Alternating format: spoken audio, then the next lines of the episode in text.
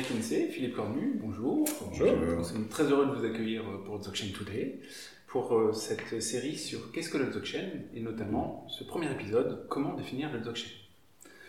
On assimile souvent le Dzogchen au bouddhisme tibétain. Est-ce que vous pouvez nous en dire quelques mots? Est-ce que vous pouvez nous donner, nous éclairer sur qu'est-ce que le Dzogchen et quelles sont éventuellement ses différences avec le bouddhisme tibétain? Alors c'est vrai que le, Dzogchen euh, est issu, surtout à l'heure actuelle bien sûr, euh, de la tradition tibétaine. Donc euh, automatiquement il a été assimilé pendant un certain temps au bouddhisme tibétain. Assimilé pendant un certain temps, c'est peut-être un truisme, dans le sens où en fait, dans la tradition tibétaine, on a fait en sorte de faire se correspondre la, la voie, le chemin bouddhiste et le Dzogchen. Euh, surtout, et ça peut-être on, en reparlera euh, après, euh, dans la perspective en fait de lier cet aspect de bouddhisme comme voie, de, voie de transformation et voie de mûrissement pour pouvoir après aller sur la pratique du chemin principal donc, qui, est, qui est la vision en fait, du Dzogchen chez les hein, dans, la lignée Nyingmapa spécifiquement et donc euh, d'utiliser en quelque sorte le, euh, la voie du Vajrayana, la voie du bouddhisme tibétain, comme étant quelque chose euh, de préparatoire à l'achèvement final qu'est la grande perfection.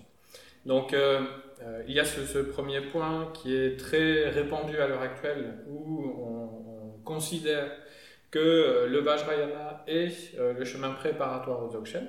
Mais il ne faut pas oublier qu'à l'origine, le Dzogchen est une, euh, tradition euh, à part entière, est un chemin à part entière. Et euh, il, a toujours, euh, il a toujours eu, en fait, dans toutes ces traditions, dans toutes ces lignées, euh, il y a toujours eu des pratiques préliminaires, des pratiques principales et des pratiques d'achèvement.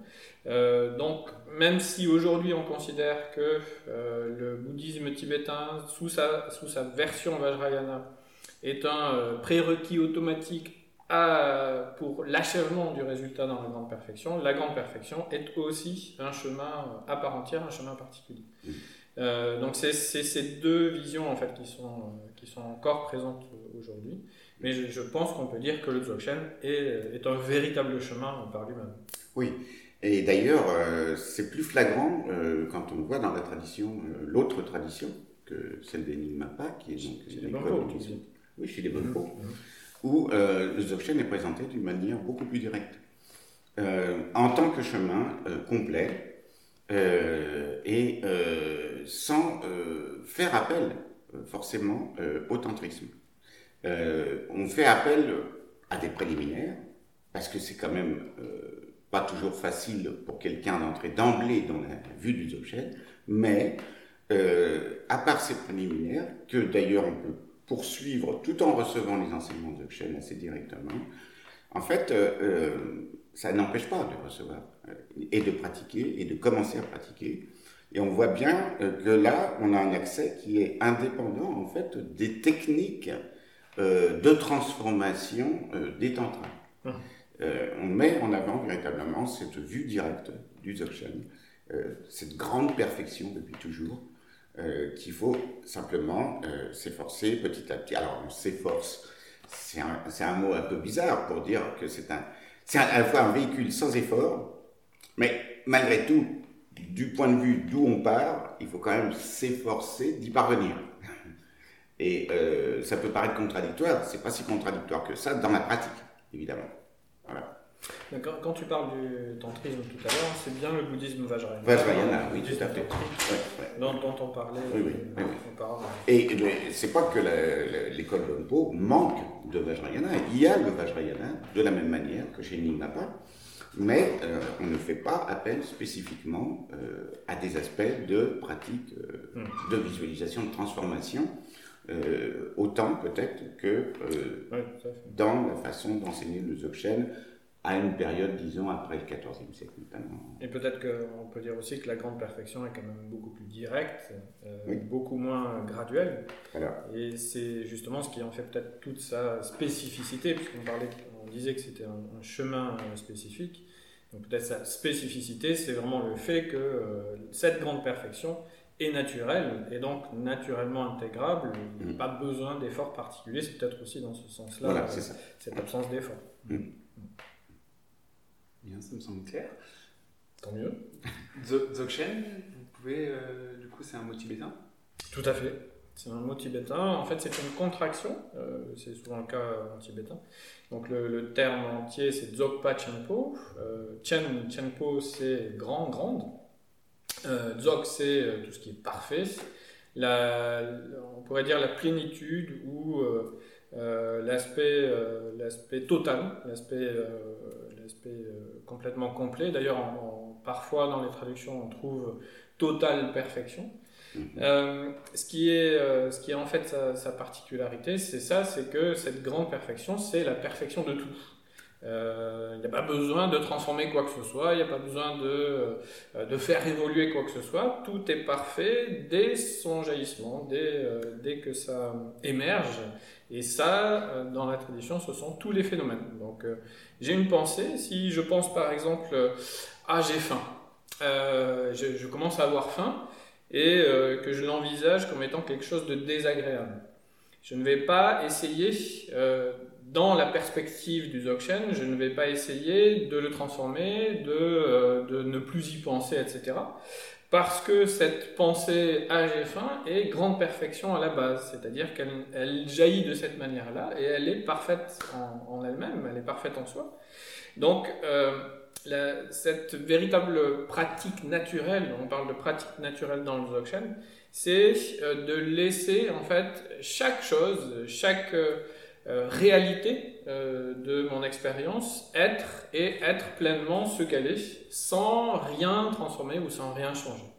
Et donc cette, cette base de la grande perfection, c'est le fait de toujours se rappeler, de toujours envisager dans notre vision de la réalité que tout est totalement parfait. Et donc, euh, si on pense que tout est totalement parfait, euh, on va avoir beaucoup moins de euh, difficultés avec toutes les manifestations. Donc on va beaucoup, beaucoup plus appréhender la nature même, par exemple, de, notre maladie, si on est malade, de notre vieillesse. On a souvent beaucoup de mal avec la vieillesse en Occident. Donc c'est ça qui est intéressant, c'est que on peut aussi revenir à notre condition véritable, qui est que ben, nous sommes tous des êtres humains. Et donc nous vieillissons, et si nous vieillissons, c'est aussi parce que c'est notre condition naturelle. Et cette condition naturelle du vieillissement, on sait très bien aussi où ça va. Hein. Pour nous tous, euh, êtres humains ou êtres euh, sensibles, comme on en parle dans la tradition, c'est la mort. Et euh, le fait que la grande perfection arrive à appréhender le fait que la mort est quelque chose de totalement naturel et perfection en elle-même, on va y arriver aussi avec une vision beaucoup plus simple, beaucoup plus apaisée euh, de ce qu'est en fait le phénomène mort, et donc peut-être d'envisager une mort totalement différente. Donc c'est ça aussi qui est intéressant avec la grande perfection, c'est que euh, non seulement euh, elle a une visée véritablement ultime, mais elle a aussi une application extrêmement pragmatique et pratique dans notre quotidien. D'où effectivement cette, euh, cette, volonté de Dzogchen Today. Today, euh, c'est le Dzogchen. Donc ça veut dire que euh, aujourd'hui, dans tout ce que je fais, je peux développer cette vision et ça va énormément m'aider aussi dans mon quotidien, dans ma vie de tous les jours. Mmh. et ce quotidien, cette vie de tous les jours où je vais pouvoir développer la vision de la grande perfection, ça va être extrêmement important les moments où je commencerai à être malade, où je commencerai à être vieux et où je finirai par mourir.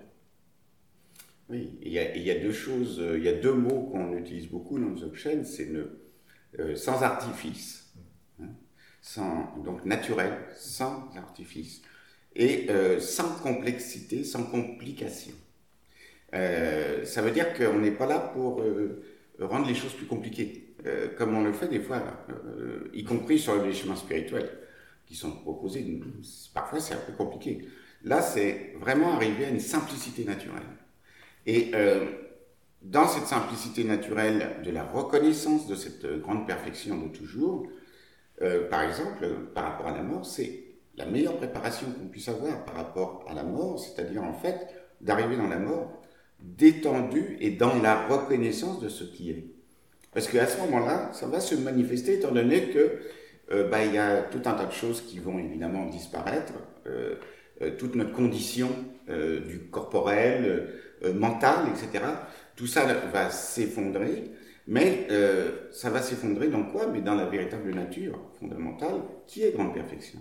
C'est notre véritable nature. C'est pas quelque chose non plus d'extérieur. Non. C'est ça qui est important. C'est-à-dire que, en fait, l'histoire de l'extérieur et de l'intérieur, c'est également euh, quelque chose qui est euh, lié à notre esprit, qui considère que il y a l'extérieur à nous-mêmes, à notre corps, et l'intérieur mais euh, c'est également une division euh, complètement euh, illusoire en fait de notre existence. En tout cas, c'est ce que dit la grande perfection. Oui, c'est ce que dit la grande perfection.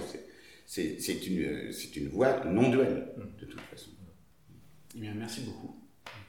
Merci beaucoup. Nous allons poursuivre cette exploration, mais dans les épisodes suivants de cette série. Il nous tarde.